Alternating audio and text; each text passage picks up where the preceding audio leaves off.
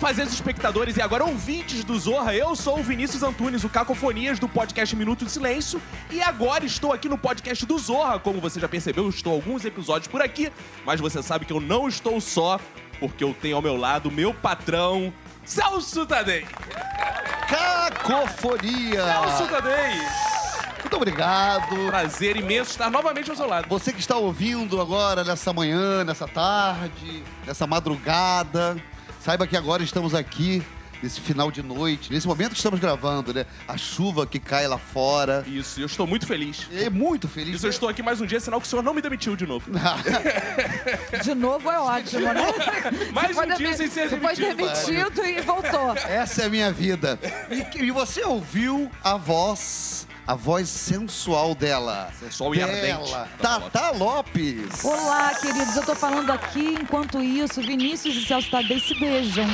Ah, de lindo. Eu acho lindo. Eles estabelecem esse amor a cada dia. Aqui é o amor, o amor que acontece. Por falar em amor, em admiração, o que dizer dessa pessoa, se não uma palavra sucesso? O É, cara, tudo que faz, dá certo, é melhor do que a gente. Então, a gente desistiu de competir, de correr atrás e trouxemos essa figura para perto de nós. Estou tentando, mas ainda não tenho esses milhões de dólares. Senhoras e senhores, com vocês, Antônio Tabet. Obrigado, muito obrigado.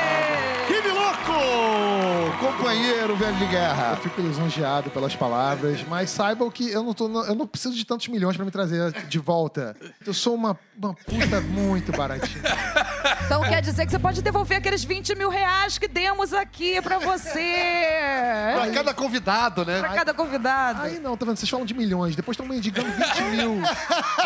20 mil eu gasto num jantar, gente, pelo amor Pô, de então tá Deus. combinado aí um jantar depois daqui. Kibi, a gente quer saber muitas coisas, cara. Vamos lá. Vamos começar do começo? Vamos. E o começo é o Kibi Louco. Isso. Ah, o site tá lá, eu não escrevo mais no site, não faço mais nada. Tem uma equipe hoje que toca o site independente lá. Eu fico no máximo supervisionando e mesmo assim eu não supervisiono direto o site. Eu Entendi. vejo conteúdos, troca de e-mails, WhatsApp e tal da galera. O site começou em 2002, era uma maneira de eu me publicar. Você nunca foi um nerd, assim, assim, você sabia programação, essas coisas, você sabe? Não, não, eu não sabia, mas eu me obriguei a aprender. Eu comecei a pesquisar tutoriais na época, código-fonte, essas coisas. Eu começava a fazer essa merda. E aí fui fazendo o Kibi Louco. E aí em 2005 o site explodiu de um jeito. Mensalão. Ah, Kibi Louco, você, cara. Sempre con- contra o Ursal, né? É, não, mensalão. Ah, eu achei que fosse Bom, financiado pelo mensalão. Porque dele É, falou. Você tá não- brincando, cara, mas assim, o Kibi Louco me rendeu é, situações inusitadas na época do mensalão, assim. Desde a Heloísa Helena. Ela foi pra imprensa dizer que eu era financiado pelo PT pra desmoralizar a campanha dela. E ela acreditou a derrota que ela teve nas eleições a uma montagem que eu fiz no Kibi Louco, brincando com a imagem dela, dizendo que aquilo foi espalhado na rodoviária de Salvador e que por isso ela teria perdido a eleição. Mas loucura, assim. Eu aconteceu. amo, gente. Eu acho capaz. eu acho Ela, capaz. ela foi a precursora das fake news, né? Quase. Começou com Heloísa Helena. Cara, mas é, e também já tive Polícia Federal na minha casa às seis da manhã, Sério? com mandato de busca e apreensão, levando o meu HD. E depois você falou que o Lula foi preso às seis da manhã, aí sacaneou, agora tá vendo? Você também, cara. É, mas eu não fui preso, né? Por enquanto. Não vamos ser. Conta, é. conta, conta.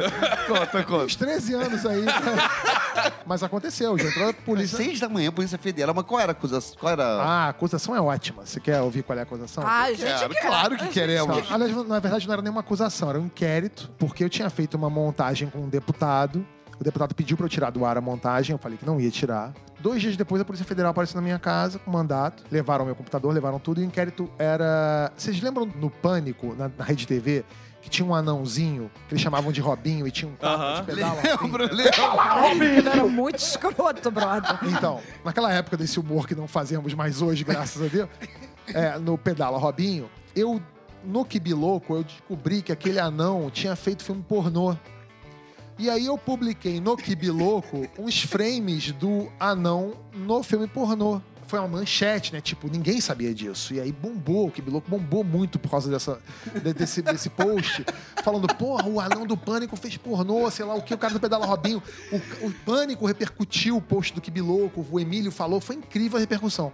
Aí a Polícia Federal chega na minha casa com um inquérito de pedofilia, porque o juiz queria saber quantos anos tinha aquela criança. Senhor! É, a, cri- a criança era o anão, a criança era o anão. Bom, com isso, uma boa noite, obrigado. Eu fiquei- Não dá mais pra falar mais nada. É, Não o eu mais tem- fiquei- Nenhum outro assunto será mais O que eu interessante. mais fiquei impressionado é que alguém se assustou que o anão fez pornô. Pra mim, anão servia pra fazer pornô. Gente, é. Eu até lembro, eu reconheço esse anão. Ah, tu conhece? Claro. Reconheço, claro. Eu conheço esse Você anão. conhece. Eu conheço. Óbvio, senhoras e senhores. Xvideos pra mim, assim, o primeiro site. Você coloca- digita X no procurador do Google, já aparece Xvideos.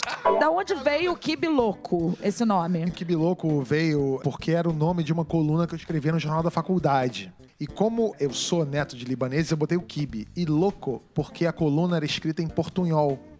Ah. Então, era por isso que. E aí, quando eu fui criar o blog lá, eu não tinha pensado no nome ainda. Eu nem achava que eu ia ter que inventar um nome na hora. E aí, na hora de preencher o formulário lá, apareceu assim: qual o nome do blog? Eu.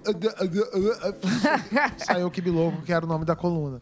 E em 2005, na época do mensalão, foi quando apareceu a primeira proposta relevante. E aí eu falei: agora sim. E que relevante pra mim na época não era grandes coisas hoje em dia, mas era Mas algo já eu, eu podia parar te de trabalhar. bancava. Eu podia parar de trabalhar e ficar fazendo só o site. Foi o que eu fiz. Aí eu larguei tudo, fui pro Nordeste, viver só do Kibi Louco. Queria viver na beira da praia, cara, comendo camarão Cara, com que água quente. maneiro, Era isso que eu cara. queria. Pena que não tinha Wi-Fi na época, né? Senão É, você... mas, mas, pô, eu contratei uma internet por rádio da praia. Caraca, Eu, cara. eu Que fiz história um, incrível. Cara, que né? incrível eu isso, um cara. pra ficar na praia. Tá achando incrível? A redação do Zorra pode ser na praia, você sabe. Seu chefe é só mudar. Exatamente. É. Vai ser, Aí, eu tô falando que é incrível porque não Falta, toma a- atitude. falta a parte da grana que ele, vai ele ser na falou. praia de Piedade A de Magé? vai. Vai. Entendeu? Mas. Sinal de Ramos aí pra isso. Foi quando o Luciano Huck me ligou. E eu devo ser a única pessoa da história pra quem o Luciano Huck ligou e eu caguei. Assim, solenemente. loucura, eu não tinha loucura, nem carro. Eu falei, vai reformar o quê? Porra nenhuma, né? Minha, eu sou minha cara. O Luciano me ligou. Ah, tá. Ligou, você achou que era parte do... Não, o Luciano me ligou e falou assim: Ah, eu queria conversar com você. Eu falei, pô, mas eu tô aqui no Nordeste. Não, mas passa aqui no Projac. Aí eu falei, eu falei, Luciano, eu só vou, só vou voltar pro Rio daqui a dois meses. E ele falou assim: então, quando você vier pro Rio, você me procura? Eu falei, procuro. E aí eu deixei dois meses o Luciano de molho. Tipo, E eu achava que o Luciano era só um Mauriçola paulistinha, bobo, bundão. E quando eu cheguei no Projac, ele realmente é um paulistinha. Mauriçola. só, que, só que ele é muito inteligente. Muito ele é um cara muito sagaz. A gente virou amigo. Primeira reunião que eu tive com ele, a gente bateu muito, sintonizou muito, a gente se deu super bem. E eu comecei a trabalhar no Caldeirão. Seis anos nessa história, mas aí eu pedi demissão e aí não consegui. Aí o Luciano me transformou em consultor do programa. E acabei indo depois pra, pra oficina de humor, foi quando a gente se conheceu. Coisa, a gente se conheceu. Lá no- A na oficina de humor que o Márcio Trigo criou, Isso. junto com o Alex Medeiros. Foi bem legal aquele Foi- momento, foi né? bem maneiro. A gente tá aqui já, uma história pra caramba boa, e a gente nem chegou na No parte, porta. né, cara, que eu acho que todos nós nos interessamos muito. Então vamos falar um pouco desse momento feliz para, para a comédia brasileira. Porque começou com Anões em Chamas, foi, tô certo? Lá por 2010, mais ou menos, eu tava no Kibi Louco e o Ian fazia o Anões em Chamas. Eu vi um vídeo do Anões em Chamas, eu gostei muito. Eu falei assim, porra, eu tenho uns roteiros. E eu queria filmar pra gente botar no Kibi Louco. Ele, porra, vamos fazer, vamos fazer, vamos fazer. Ficou naquele, vamos fazer. A gente acabou sem tempo de fazer. E eu trabalhava na Globo, então tem todas as limitações contratuais que você não pode escrever pra fora e tal, sei lá o que. A gente ficou só nesse desejo. Em 2011, eu tava no Caldeirão e o Ian tava no Caceta. A gente se encontrava com alguma frequência, eu e o Ian. Eventualmente tinha o Fábio, eventualmente tinha o Gregório, o próprio Márcio, o, o Adnet. A gente tinha uma galera que se encontrava. E aí, em 2011, as estrelas se alinharam. Não sei o que aconteceu. Todos nós fomos demitidos ou pedimos demissão da Globo ao mesmo tempo. Então ficamos livres. Já tinha tido junto misturado, então. Já tinha Tinha tido. tido. A gente se encontrou, eu e Ian falou assim, porra, tá na hora da gente fazer. Eu não queria aparecer, eu queria só escrever. Eu comecei a escrever os roteiros, então a gente se encontrou, aí chamamos o Fábio pra participar do Porta, que não tinha esse nome ainda, era uma iniciativa que a gente queria fazer. Vamos fazer um programa? Vamos fazer um programa de humor, não tinha nome.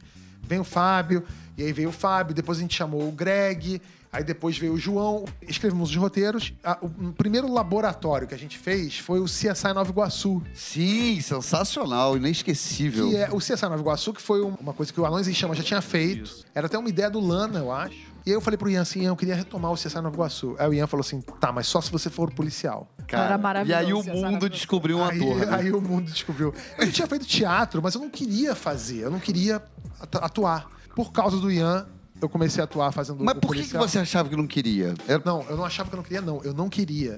Porque eu não queria o ônus da fama. Eu não queria perder minha privacidade. Entendi. Eu não queria andar na rua e as pessoas me Cara, Você reconhecerem. é muito doido. Quando eu falo que você não começa um negócio é, br- pra brincar, que pessoa no mundo acha que vai fazer um vídeo na internet E e, famoso. e tem medo de ficar famoso? Porque sabe que vai ficar famoso. Mas a gente ia lançar isso no Kibiloco. O Kibiloco não é a Rede Globo de televisão, que é um canhão. Cara, claro. Mas o Kibiloco fez o Jeremias, fez a Claro. mulher do sanduíche Ishi. Já fez tinha. sei lá o quê. Você tinha um canhão poderoso ali, Não, Aí né? eu falei, eu não posso. eh, Se eu aparecer de policial aqui, Entendi. fazendo três, quatro, cinco vídeos, vão me parar na rua em algum momento. E aí eu, eu não queria muito isso. Mas aí acabou que eu conheci um outro lado que assim, eu, não- eu já tinha feito teatro, mas eu não queria atuar, aparecer. E aí, quando eu apareci, a repercussão foi boa, as pessoas gostaram. E aí eu falei, pô, então já que eu tô fazendo bem feito, vamos continuar. Aí começamos a fazer o CSA Nova Iguaçu, deu certo. Depois a gente começou a fazer outros roteiros e fizemos o Porto dos Fundos. Que Cara. surgiu, esse nome surgiu porque, antes que você pergunte, por que do Porto dos Fundos. É, Sim, tá- essa ela, história- Tatá, ela faz um estudo de numerologia sobre os nomes. então, gente, Faço mesmo. Inclusive, a gente tem que mudar o nome do Zorra. Tem que colocar Zorra com H no final. Puta merda. Tanto que ela era Tata Lope, pra quem não sabe, e ela botou esse S. Isso, exatamente. a gente se reunia muito pra beber, jogar e tal. A gente ia, uma vez a gente foi na casa do Marcos Veras. Já tava na Globo naquela época, mas era casado com a Júlia, que é uma das primeiras atrizes do Porta. E aí a gente tava fazendo um jogo lá de mímica. Aí o Gregório, o Fábio, todo mundo. E aí o Ian sorteou o termo porta dos fundos pra, pra fazer a mímica. E ele fez Ah, é, porta, história porta, mas ele apontava contou. com a própria bunda e ninguém adivinhou que era fundos. E aí um dia, na- a gente tentando descobrir qual seria o nome do canal, aí o Ian queria que o canal se chamasse Marmota.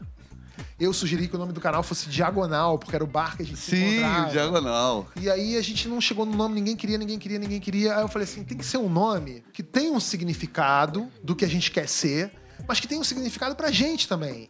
Aí eu falei, por isso que diagonal é uma coisa legal, porque diagonal não é reto, diagonal não é. E diagonal é o bar. Tinha que ser alguma coisa tipo Porta dos Fundos. Aí quando eu falei isso. Porta dos Fundos. Cara, Aí o é... Gregório tava do meu lado, o Gregório falou assim: Ah, Porta dos Fundos é um bom nome. Eu falei, cara, Porta dos Fundos é um bom nome. E aí ficou Porta dos Fundos. Cara, o nome é sensacional, porque tem tudo a ver, né? Não, tem tudo a ver, mas tem uma coisa é, interessante que eu acho que. Não sei se é verdade, foi o Pedro Esteves que me contou uma vez, estava participando de uma mesa, e ele falou que o Porta começou a bombar depois de- do Natal. Que as pessoas começaram a ver os, os vídeos e mostrar pra família, família, em família, no Natal. Essa história procede? Ele começou a bombar mesmo por conta de alguns vídeos específicos, né? Que foram os primeiros levantes do Porta, assim, é, o Sobre a Mesa. Eu nunca recebi um feedback tão grande, tão positivo de feministas na minha vida, assim. Quando saiu o, o Sobre a Mesa e eu fazendo aquele cara... Mário Alberto. o Mário Alberto. Mário Alberto, né, cara? As feministas descobriram meu telefone, porque eu era autor do vídeo, eu que escrevi aquele vídeo, e me agradeciam, falavam, incrível, é isso aí, sabe o que? O, o, sobremesa foi um. Mal Fábio- sabem elas, né? Mal sabem elas. Pelo contrário, eu sou, eu sou bem, eu sou, eu sou bem adepto. O que eu quero, Mário Alberto? É, Odete, o que, que você quer? O espoleto do Fábio também fez muito sucesso. Muito. E outros vídeos fizeram sucesso. Mas o especial de Natal do Porta, a gente tem um, um gráfico nosso que mostra que depois do especial de Natal do Porta, aconteceu um fenômeno que, assim, as famílias estão todas reunidas no Natal. É, não a partir de agora, depois dessas eleições, as famílias já Não, se. é, acabou isso, acabou. Mas agora é bom que elas veem dois computadores da mais audiência. O Porta dos Fundos era uma novidade no primeiro Natal, e aí as pessoas não conheciam, assim, muita gente não conhecia. E o Natal foi um momento perfeito para as pessoas mostrarem. Você já viu isso aqui, pai? Você já viu isso aqui, mãe? Você já viu isso aqui, filho? O com o Porta deve ter sido muito mais já viu isso aqui, filho, porque nosso primeiro público foi 40 a mais. Olha isso, cara. O primeiro público do Porta foi de 40 anos pra cima, então a nossa pirâmide etária foi descendo. Os pais foram contaminando os filhos com Porta dos Fundos. E aí, depois de- começou a molecada de 10 anos a assistir alguns vídeos. Mas a gente começou assim, de cima pra baixo nessa pirâmide etária, e o Natal serviu pra disseminar de vez o Porta. Essa história é muito maneira. É, né? não, Eu eu- acho. cara, eu acho que o Porta é que realmente, cara, é muito bom falar do Porta, porque quando vocês chegaram com aquela qualidade, com aquele tom, aquele hiperrealismo, assim, mas num tom certo, né, cara? Adequado pra piada, valorizando a piada, o tempo, a questão da qualidade, que foi assim. Que de certa forma prejudicou muito o produtor de conteúdo da internet, né? Porque você vai botar o conteúdo e fica, ah, não, esse é, pô, olha só. Acabou caras com os fazem. outros, né? É, cara, porque antiga, era uma sacaneou época o que a o galera para- filmava qualquer porra com o celular e subia. Vocês, de Porra. certa forma, levantaram muito a Ah, régua. não, é, não, e é o seguinte, cara. O pobre do Parafernália, que era feliz lá, fazia os vídeos. Porra, ganhava uma grana, o Felipe. Um abraço, época- Felipe. O Daniel, Nós estamos com você, cara. cara, o Daniel Cury se achava ator. É, você achava tudo. Felipe, desafiar, eu pinto meu cabelo verde. A gente tinha muito pouco dinheiro quando começou o Porta. A gente tinha uma estrutura muito pequena. E, mas isso sempre foi uma questão pra gente. O Ian sempre foi muito preocupado com isso. Então, essa, essa coisa da fotografia, de ser muito. de ter uma qualidade muito grande. E a gente, por outro lado, se preocupava muito com duas coisas. A primeira, assim, o hiperrealismo. A gente fazia questão que isso tivesse não só no texto, mas na maneira de, de tom, atuar. no tom dos É, A atores. atuação tem que ser muito natural, não pode ter uma coisa muito teatral. A gente dispensou alguns atores com os quais a gente fez teste, porque os caras eram teatrais demais, porque liga a câmera, a pessoa vê. E a gente não importa, a gente quer ser. Quer que o cara que esteja assistindo ao vídeo se identifique com aquilo. Fala, pô, eu tava outro dia nessa situação. Esse cara podia ser eu. Sim. Então a gente começou, fez uma frente boa, e aí em agosto a gente estreou. E aí foi legal porque as pessoas começaram a sentir uma repercussão do Porta muito imediata. Pra você ter uma ideia, assim, tinha gente na época que fazia TV e Porta ao mesmo tempo, né? Ou seja, quer dizer, o Gregório, por exemplo, já tinha saído da Globo, mas estava no ar no Junto e Misturado, que estava pré-gravado. Aham. Fábio é a mesma coisa. Pergunta pro Fábio quando as pessoas paravam ali na rua pra falar sobre o quê? Era sobre o Porta. Por quê? Porque as pessoas estavam muito mais conectadas Eu internet. lembro, eu lembro, eu lembro, eu lembro, eu lembro. Era um com o caso- Fábio que a gente Quer ver um caso interessante? Todas Isso eu nunca pessoas- contei, isso eu nunca contei. Fale, fale. Eita, gente! Alô, Alô! Novidade! Exclusiva, essa você só ouve aqui no podcast do Zorra. Buemba, buemba. Já que, já que a gente tá falando, já que a gente tá falando deles, a gente foi gravar o Sobre a Mesa na casa do Veras. E o texto era um texto pesado, eu que escrevi, e tô eu contracenando com a Júlia, Ian dirigindo e o Veras dormindo no quarto dele. Ele era casado com a Júlia nessa época. E aí, filma sobre a mesa, filma sobre a mesa, acabou, vamos embora. O vídeo ficou pronto, fui ver o vídeo com o Ian. Aí eu vi o vídeo e falei assim, Ian, isso vai dar merda. Aí o Ian, não vai, sei o quê. Eu falei, porra, Ian, isso vai dar merda. Esse vídeo é muito pesado. Sei não. Ele, você acha que não devemos colocar? Eu falei assim, não, acho que a gente deve. Eu tô só lamentando. eu já acho que vai dar merda, mas, mas vamos botar. Vamos botar? Vamos botar. Bota o vídeo no ar e pela primeira vez viu-se uma mulher. Eu quero fuder e falando aquelas paradas. Quero Eu na amo. cara, bola batendo, sei lá o quê. Que deu aquilo. Repercussão gigante. Aí, primeira pessoa que me mandou uma mensagem, puto, Marcos Veras. De, ver- de verdade? Porra, de verdade pra cacete. Não gostei, acho que isso não tem nada a ver com porta. Isso não é humor. Isso foi Marcos Veras que escreveu. Daí depois, depois de um tempo, Amo. me liga Júlia, chorando. Estão me chamando de puta na internet, sei lá o quê. Eu falei, Júlia, calma, não é assim. Não lê comentário de YouTube, isso não faz sentido. Eu sou macaco velho, tô na internet há muito tempo, essa galera é muito hater. Não, mas sei lá o quê, eu tô me sentindo péssima. Júlia, calma, a gente vai. Eu vou pedir pra apagar os comentários que te xingam mais. Não, o quê. Passa um tempo. Dia seguinte, o Veras me liga. Até que foi legal o vídeo, né? Aí eu falei assim. Mané! Aí eu falei assim: o que, que aconteceu, Veras? Aí eu descobri que tá ele andando pelo Projac. Chega a Glória Pires pra ele e fala assim: Amei o vídeo, sua mulher é um espetáculo de atriz. Que vídeo maravilhoso. Mudou a opinião do Veras. A Glória Pires muda!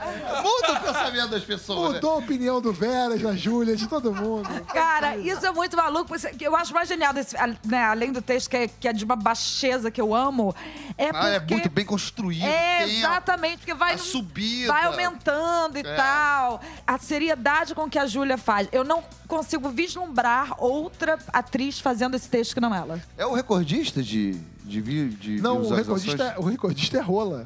E rola. Rola. Rola. Quer uma rola? Rola, que é uma rola, veiuda, cabeçuda, rola. O rola, o rola, é muito o rola foi um vídeo que eu escrevi depois que eu fui no Bebê Lanches. Eu juro pra você. Eu, eu vou sempre no Bebê Lanches. Tipo, eu, eu amo Bebê Lanches. Tô sempre lá. Você fica ali pedindo o seu suco, o seu sanduíche, seja lá o que for, e você ouve os pedidos.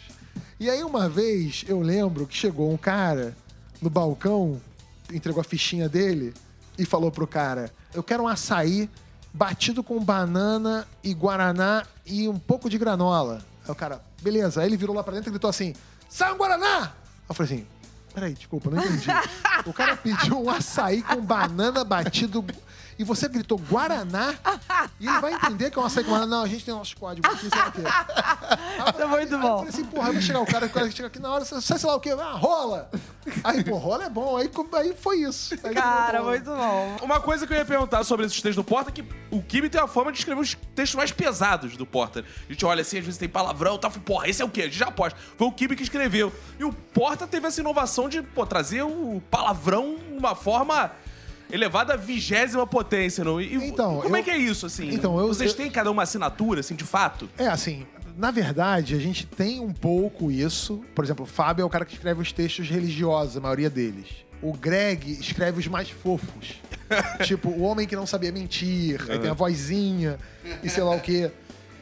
E são muito inteligentes também os textos do Gregório. assim. O Esteves tem os textos mais surreais. E os meus eu acho que são os mais realistas. Aham. Eu escrevo mais sobre cotidiano, sobre casal, mulher e sei lá o quê. E o palavrão, eu realmente gosto de palavrão. Eu sou um apaixonado pelo Eu palavrão. também, eu também. Eu acho que o palavrão é incrível, eu acho que sofre um preconceito desnecessário. Você dá uma topada, você não fala macacos me mordam, sabe? Você fala puta que pariu. E todo mundo fala, cara. Só que vi, a gente É verdade. num país hipócrita pra cacete, um falso moralismo que falou palavrão, meu Deus, fala palavrão. Eu falo palavrão. E, e lá em casa eu tenho dois filhos pequenos que, assim, eu falo pra eles: olha, não é legal você falar palavrão em situações em que não pedem um palavrão, mas há situações em que o palavrão é obrigatório. Você tá comigo no Maracanã torcendo pelo seu time, você tem obrigação moral de falar um palavrão. Você não faça fora disso aqui. A, a mãe da minha mulher, Gabriela Amaral, roteirista-chefe desse programa, ela conta que assim, ela era pequena, a Gabi adora palavrão, né? A Gabi era pequena, foram pro Maracanã. E aí, de tanto as pessoas xingando, né? Falando, e, a, e a- toda mãe que, e pai que leva pro Maracanã, ah, aqui pode, não sei o quê. A, a, Gabi, a Gabi olhou encantada assim, mãe, eu quero morar nesse país. Ela era pequenininha. Quer morar nesse país que pode falar palavrão. É, mas foi um jeito de ela dizer, eu quero ser livre. E aí, exato, exato, lá nos seus seis anos de idade, sei lá. Pois é. Você agora é dono ou um dos donos de um canal de notícias, My News. Isso. E essa eu quis me embrenhar mesmo, assim. Eu, eu fui vice-presidente do Flamengo. Exato. Não, puta que pariu, cara. É. E aí, enquanto fui vice-presidente de comunicação do Flamengo, eu conheci a imprensa de um jeito que eu não conhecia. E eu fiquei muito Impressionado. mal impressionado com o que eu vi. Muito mal impressionado com o que eu vi. E eu falei, cara, eu tenho certeza que eu consigo fazer um trabalho melhor do que o que esses caras fazem. Eu fiquei com essa ideia na cabeça. A Mara Luque me procurou. Luque, jornalista de Sim. economia, que trabalhou na Globo durante muito tempo, falou assim: quero, quero fazer o Porta dos Fundos na internet, na- na- do jornalismo na internet. Vamos fazer? Eu falei, agora. Ah, ela que veio, ela não sabia desse, dessa tua intenção. Ou Não, você um dia tinha conversado. Foi de novo um alinhamento estelar aí. Olha que legal, foi cara. E eu falei, vamos fazer. E, cara, eu tô muito feliz com o resultado. Tá sendo muito bom. É, essa, esse fla-flu político que a gente viveu agora recentemente foi muito bom pro canal também, porque a gente ligava em alguns canais de notícias e via pessoas falando a mesma coisa. Todo mundo com a mesma corrente de pensamento, seja de É um lado ou verdade. outro. Os veículos todos viciados. Você fala com as pessoas. A, a gente falou dos grupos de família destroçados. Se você chegar pra alguém hoje e falar assim: Você viu a notícia que saiu do fulano de tal? O cara vai falar assim: Saiu, não vi. Onde foi que saiu? Qualquer veículo que você falar, Folha, Veja, Globo, Estadão. Carta Capital, Estadão, Brasil 247, Antagonista, a pessoa do outro lado vai responder pra você assim: a Folha, né? A Veja, né? A Globo, a Estadão, né? A Antagonista. Porque todo mundo tá meio viciado. E a nossa ideia lá é fazer um lugar que não seja viciado. Um lugar que seja, tipo, um lugar que seja neutro, que a gente ouça opiniões dos dois lados. O jornalismo que a gente cresceu assistindo é um jornalismo que valoriza muito o furo da notícia. Sim. O furo da notícia principal. Então, quem dá primeiro, o que, que é e tal. Isso foi uma das coisas que me decepcionou quando eu tava no Flamengo. Eu vi muito jornalista ruim inventando notícia. Eu vi. Ninguém, me, ninguém, me, ninguém me falou, eu vi. Nego inventando notícia, criando fake news pra ter um furo, pra virar uma coisa. É pra ter clique. Então, é o jornalismo do caça-clique, a coisa do furo. Agora, tipo, Tem um estudo que fala. Sabe quanto tempo dura um furo de notícia hoje? 18 segundos. Isso é um estudo. 18, 18. segundos. Se você pegasse uma arma aí agora e me desse um tiro e eu morresse, e isso virasse uma notícia, 18 Ela- segundos tá em todos os lugares. em 18 segundos estaria em todos os lugares, porque se alguém twitta, alguém replica, sei lá o quê, 18 segundos é o, é o tempo de duração de furo. Ou seja, um furo hoje não vale nada. Nada. Porque ninguém sabe quem deu o furo mais. Se foi a Globo News, se foi a Band News, se foi sei lá quem, ninguém mais sabe quem deu o furo. Então, o que é mais importante hoje? Não é o furo, é o que eu posso tirar dali. Qual é a sua opinião? Qual é a tua análise? O que que Claro. você- Por quê? Porque hoje todo mundo quer ter opinião, todo mundo ser editor de si mesmo. Você quer ter opinião pra falar no seu Facebook, no grupo da família. Então o que eu faço ali no My News? Eu faço as pessoas darem opiniões, mas são opiniões abalizadas. São, são pessoas que entendem, daquele Entendem de assunto cada um do- profundamente. Vocês fizeram alguns seriados no Porta e vocês tiveram, por exemplo, o especial de Natal que foi exibido até no cinema. Vocês têm algum outro projeto pra filmes? Depois do filme do Porta, que foi uma merda, eu acho que dificilmente a gente vai fazer um filme de novo. Qual foi o filme que foi uma merda? É muito Ó, Eu ó, amo. mas tem que uma coisa se exaltar que ele levou um representante da podosfera, ele levou um jovem nerd pra participar do filme. levamos, então. levamos. Não, o filme Foi do Porta- contemplado o podcast. O filme do Porta foi um equívoco. Eu não é falo roteirista. muito tranquilamente sobre isso. Primeiro porque não foi eu que escrevi aquela bosta. Aí vocês, 99% das vezes, vocês acertam, pô. Então, a gente queria fazer um filme. É a grande paixão do Ian fazer cinema e tal. O Ian, o Ian dirigiu Entre Abelhas. Sim, o Entre Abelhas. vários Que é filmes bonito, legais. né? Um lindo filme, assim. Lindo, cara. A gente sofreu uma pressão enorme do mercado pra gente fazer um filme, fazer um filme, fazer um filme. E aí a gente veio com uma história que a gente tinha mais adiantada pra fazer. A gente se viu numa corrida contra o tempo. E acabou lançando o filme. E o filme não foi tão bom quanto a gente esperava. Agora, as séries, todas as nossas séries são boas. É, são. Não, aí a gente identifica vocês. É, o Grande Gonzales foi uma que eu série muito... é a sua ideia, né? adorava. Não, o Grande Gonzales, a ideia é do Ian. A gente fez o Refém, a gente fez O Viral. Refém também é sensacional. E agora a gente tá fazendo mais séries. A gente É, tem muito um- legal, A gente, a gente fez uma minissérie agora chamada Polêmica da Semana, que é uma série de sketch também, do Gregório. E agora a gente tá fazendo uma chamada Surf de Titãs, Ah, muito bom. que é sobre um cara que apresenta um programa de. Ele é surfista, desses surfistas meio quarentões, assim, de Big Rider, sabe? Que tem um programa no canal off. Só que ele toma um caldo. Fica traumatizado por causa do caldo. Só que ele tem que entregar programas pro canal off ainda. Só que ele não quer mais surfar. Então ele fica inventando programas pra entregar pro canal off. Essa é, essa é, uma, Muito bom. essa é uma das nossas séries. E tem uma outra chamada Mendigos. Que é um Friends, só que os personagens são mendigos. A gente vai fazer o Friends e mendigos. Aquela cena de abertura do Friends, que são os caras no chafariz, a gente vai fazer de verdade. Vão ser os caras. Cara, essa ideia realmente O maravilhosa. Tanuar fez uma abertura que foi engraçada. Friends. Friends. Friends. É, que era evangélico. Era muito engraçado aquilo. A gente deve voltar a qualquer momento com CSA Nova Iguaçu também. Cara, é um clássico. Realmente o mundo ali conheceu o grande ator que viria. Você foi melhorando, né, cara? Cada vez melhor, cada vídeo você É. foi sofisticando a gente sua... vai aprendendo. É, foi, É. não, foi reencontrando, né? Que você disse que você era... É, eu fiz teatro, É. mas eu. Mas o teatro também é outra linguagem, É. né? E eu não fiz nem porque eu queria. Eu fiz teatro porque eu queria transar com uma garota que fazia teatro também. Eu fui fazer por causa dela. Eu fiz teatro por causa dela. Você começa a fazer teatro por outro motivo? Não, isso, isso acontece muito. Eu mesmo já dei pra É. muita gente que, que, que entrou pro teatro depois. Não, eu fui pra- Foi pra te comer, né? Foi pra me É. comer. E no- só que no meu caso foi um fracasso Eu tombante que bom, eu não enfim. comi ninguém no teatro. Eu fui pra, pra isso e nem pra isso serviu. Você sabe que eu sou dessa tribo também, cara? Do, do, do, do, do Come Ninguém. Crachá na, na Globo, chefe de redação, serve para poeira nenhuma nesse sentido. Ai. o senhor Nunca quer. A serviu. gente fica tentando, Patrícia. É porque você é hétero. É porque você é hétero. Cacofonia! Pô, a gente tenta. Não, antes de terminar, eu quero fazer uma pergunta que eu vim aqui só pra fazer essa pergunta. O Antônio Tabet participou dos momentos mais importantes da TV brasileira.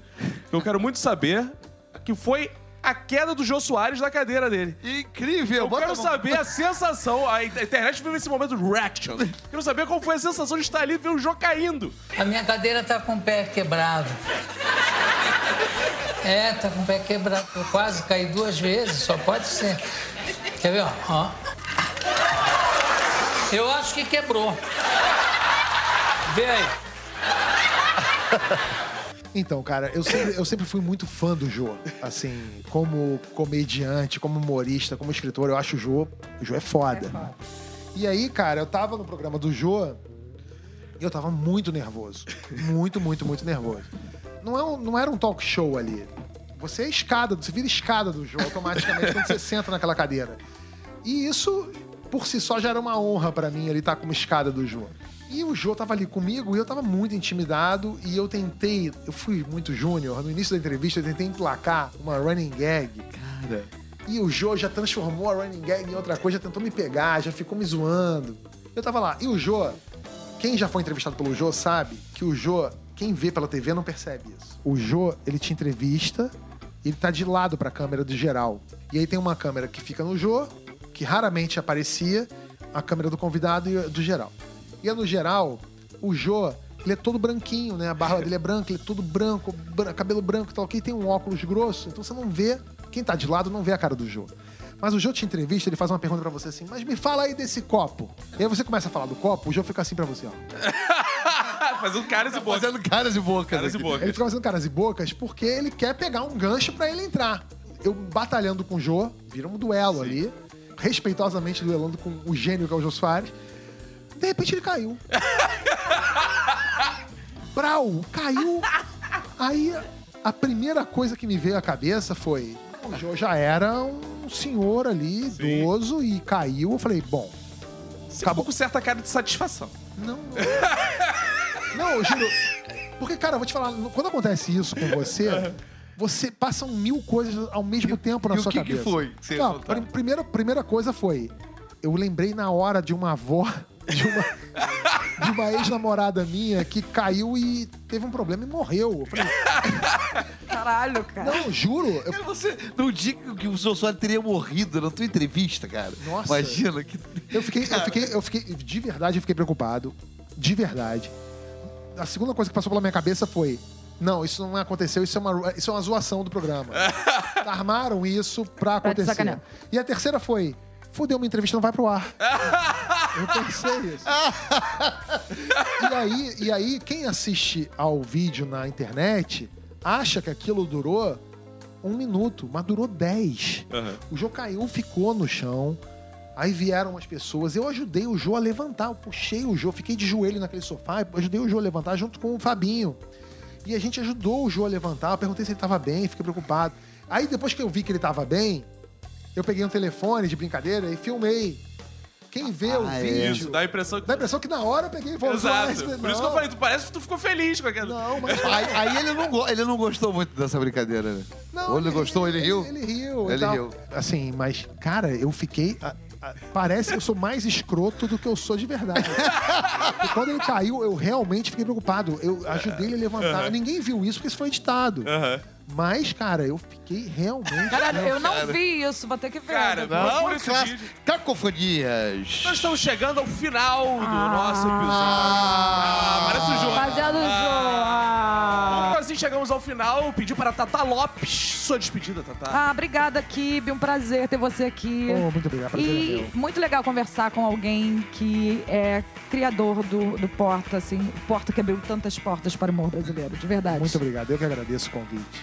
E eu também quero reiterar a alegria de ter o Kibe aqui. Eu não via já há tanto tempo, mas eu tenho Desde muito aquele carinho. verão em Rio das Ostras, né, o Celso? 1978, mas nós éramos jovens, né, Sim, Kibe? aquela meinha que foi 78 Eu trocada. tinha quatro anos. É, exatamente. Exato. É. Enfim, que louco, muito obrigado, parabéns, sucesso cada vez Valeu, maior, valeu. meu querido. E muito obrigado pelo trabalho que você tem feito aí, cara. Incrível, Obrigado, obrigado. incrível. Parabéns mesmo. pelo Zorra também, tá muito legal. O Zorra, depois dessa mudança, que parece que foi ontem, mas não foi, Exato, já tem. Vi- virou- Vamos pra vi- quinta temporada. virou outra coisa. Obrigado, Kibe. Olha, isso aí a gente pode botar na manchete. Ótimo. Kibe, seu beijo também pros nossos ouvintes, né? Embora a vontade seja só de dar beijos no Celso, mas vamos dar beijo pra esses ouvintes que estão aí. Um beijo para os ouvintes e acessem Porta dos Fundos e canal My News também. Já que tá aí, aproveita. Exato. Excelente. Então, muito obrigado, ouvinte, pela sua audiência. Mais um programa do Zorra. Prazer imenso estar aqui. Muito obrigado, Antônio Tabit. Acesse nossas redes sociais, Oficial Zorra, seja no Facebook, seja no Instagram. E até o próximo episódio. Beijos. Tchau. Uh!